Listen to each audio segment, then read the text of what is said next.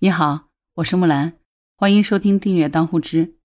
我上一个节目讲的是曾经在法国机场生活了十八年的男子在机场离世了，他是电影《幸福终点站》的原型。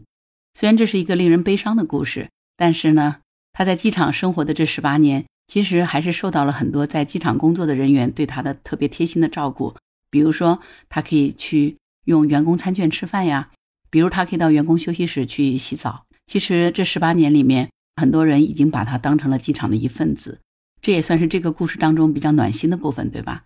结果呢，今天我又看到了一段短视频，是发生在辽宁大连高铁售票处的一段故事，特别的温暖。那到底是怎么样的一段故事呢？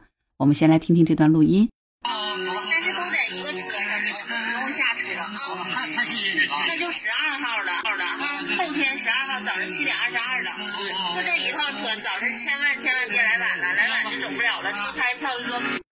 录音里你听到的这个温柔而耐心的女生是大连高铁售票处的售票员，另外两个男生呢是买票的农民工。因为最近天气很冷了嘛，多地都开始降温，工地上的活也干不了了，很多农民工就开始纷纷返程回家。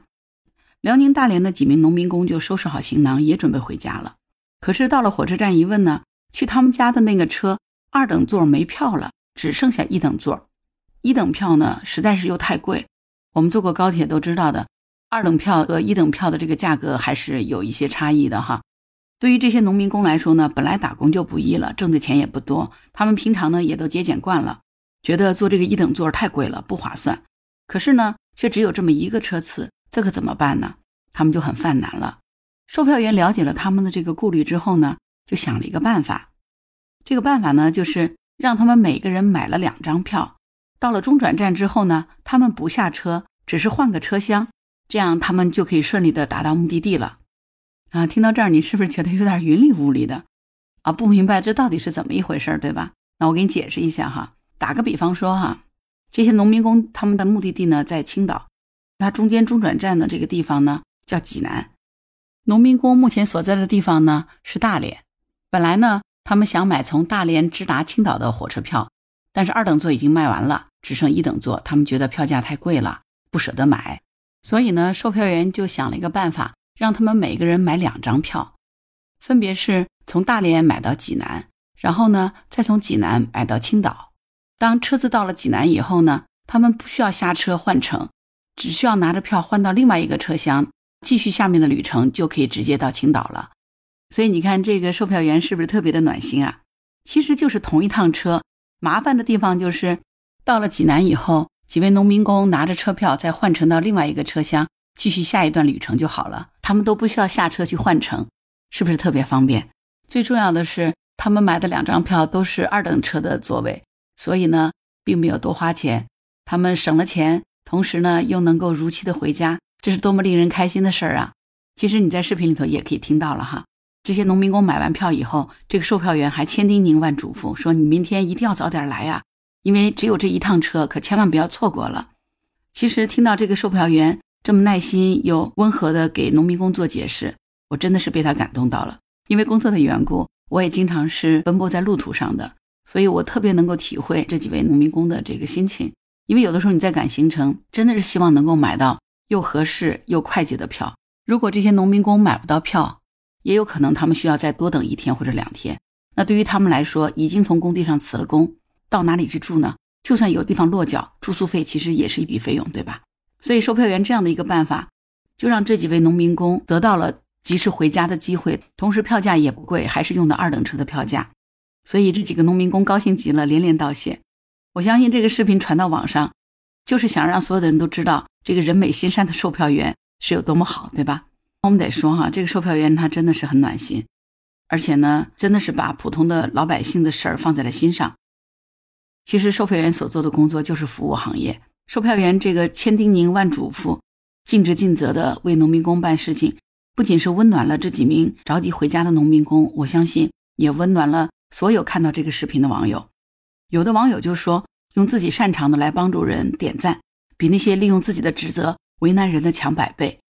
还有一个网友说呢，这个视频让我对售票员小姐姐有了重新的认识。虽然之前我也曾经遇到过不好的服务人员，但是并不是所有的售票员小姐姐都是那个样子的。另一个网友也说出了自己的乘车经历。他说：“我去坐高铁，都是年轻的小姐姐们，她们都是态度很好的。因为我是学生嘛，有的时候就算我忘记了优惠的资质，他们也会帮我耐心的查询，然后让我享受到学生票的福利。但是呢，我去汽车站的时候，一群大妈就非常的不好，凶的要命。嘿，我觉得汽车站的那些大妈们要跳出来说：你们表扬别人，不要拉上我，好不好？”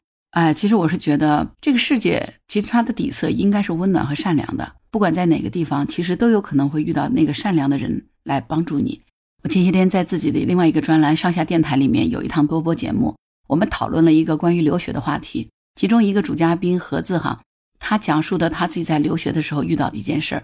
有一天他突然不知道怎么样就胃痉挛了，肚子痛的要命，结果倒在地上就起不来了。当时就有一个外国的小哥。非常关切地问他到底怎么样了，然后得知他是因为肚子痛，他立刻就跑到旁边的便利店买了一瓶他认为的能够治百病的冰水，还亲自拧开了盖子，看着这个女生把这个水喝下去了，他才放心的走了。所以你看，人的善良是不分国界也不分地域的，对吗？马上又临近年关了，其实有一些年轻人呢，可能能够在网上购票、选票、抢票，但是有一些农民工因为年龄大了，学历也不高。他们对于网上抢票这件事儿呢，可能不够了解，也不熟练。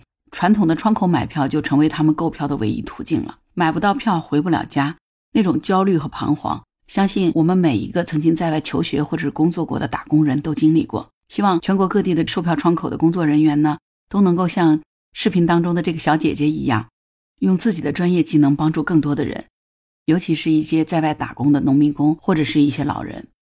你发现了没有？除了暖心之外，这个视频还教会了我们如何购买高铁票的小窍门。如果我们买票的时候买不到目的地的直达票，或者是你也觉得一等座太贵了，其实就可以选择中途停靠站的某一站的票，同时呢，再把下一个航程段的票也买好，这样既可以到达目的地，同时呢还可以省下不少钱，对吗？其实关于上车再补票这个办法，我也真的用过。那还有一个招也可以跟你们再分享一下哈。有的时候我们可能买不到我们想要的那个目的地的票，我们就可以采用一个先上车再补票的办法。怎么办呢？就是买一个最近的短程票。一般这样的票肯定是有先上了车，然后再补票。如果没有坐票了，就站票；如果连站票也没有，那就无票乘车到目的地以后，在车站进行补票就可以了。虽然可能会有点累，但是总比买不到票回不到家好，对不对？所以呢，木兰也把这个小窍门分享给你。在疫情之前，我的工作呢，基本上是全国各地要去出差的。真的，有的时候也会遇到急于要赶到另外一个工作地点，或者是在节假日过年的时候急于赶回家，有的时候就会买不到自己的终点站的票。刚才介绍的这个办法呢，就特别有效。当然可能会有点辛苦，但是所有的工作都会辛苦，对吧？最重要的是你解决了问题，不是吗？这个办法你一定要牢记哦，关键时刻特别有用。因为你放心，只要你上了车，工作人员是不会把你赶下车的。但是如果你买不到票，工作人员肯定是不会让你上车的，对吧？好，最后我想说的是，有的人在工作的责任范围内，他是在方便别人；但是有些人呢，可能在自己的工作范围内，尽可能的去为难别人，给别人添麻烦。这个人和人的差距咋就这么大呢？赠人玫瑰，手有余香，爱出者爱返，福往者福来。我相信这个售票员小姐姐在今后的生活当中，也会有其他人来温暖她。这个世界是轮回的，当爱从你的手中传递出去之后，总有一天，他会以另外一种你所不经意的方式回到你身边。这就是善缘。关于上面的内容，你有什么想法呢？欢迎给我节目留言，谢谢你的支持。好啦，今天我们就聊到这儿。如果你喜欢木兰的节目，欢迎订阅当户知。当然，你也可以加入木兰之家，请到那个人人都能发布朋友圈的绿色平台，输入木兰的全拼下划线七八九就可以找到我了。今天的节目到这儿呢，我还是想对一直支持鼓励我的听友们表达我的感谢。首先感谢最近为我打赏的听友二三四四六二二五六，听友幺三九四六二零 USGE，听友冯君荣风尚文化，听友三三幺四二七二四四给我打赏了两次，非常感谢你的支持，谢谢以上听友的打赏，谢谢你们欣赏我的节目，我会努力把节目做得更好，非常感谢你们的支持。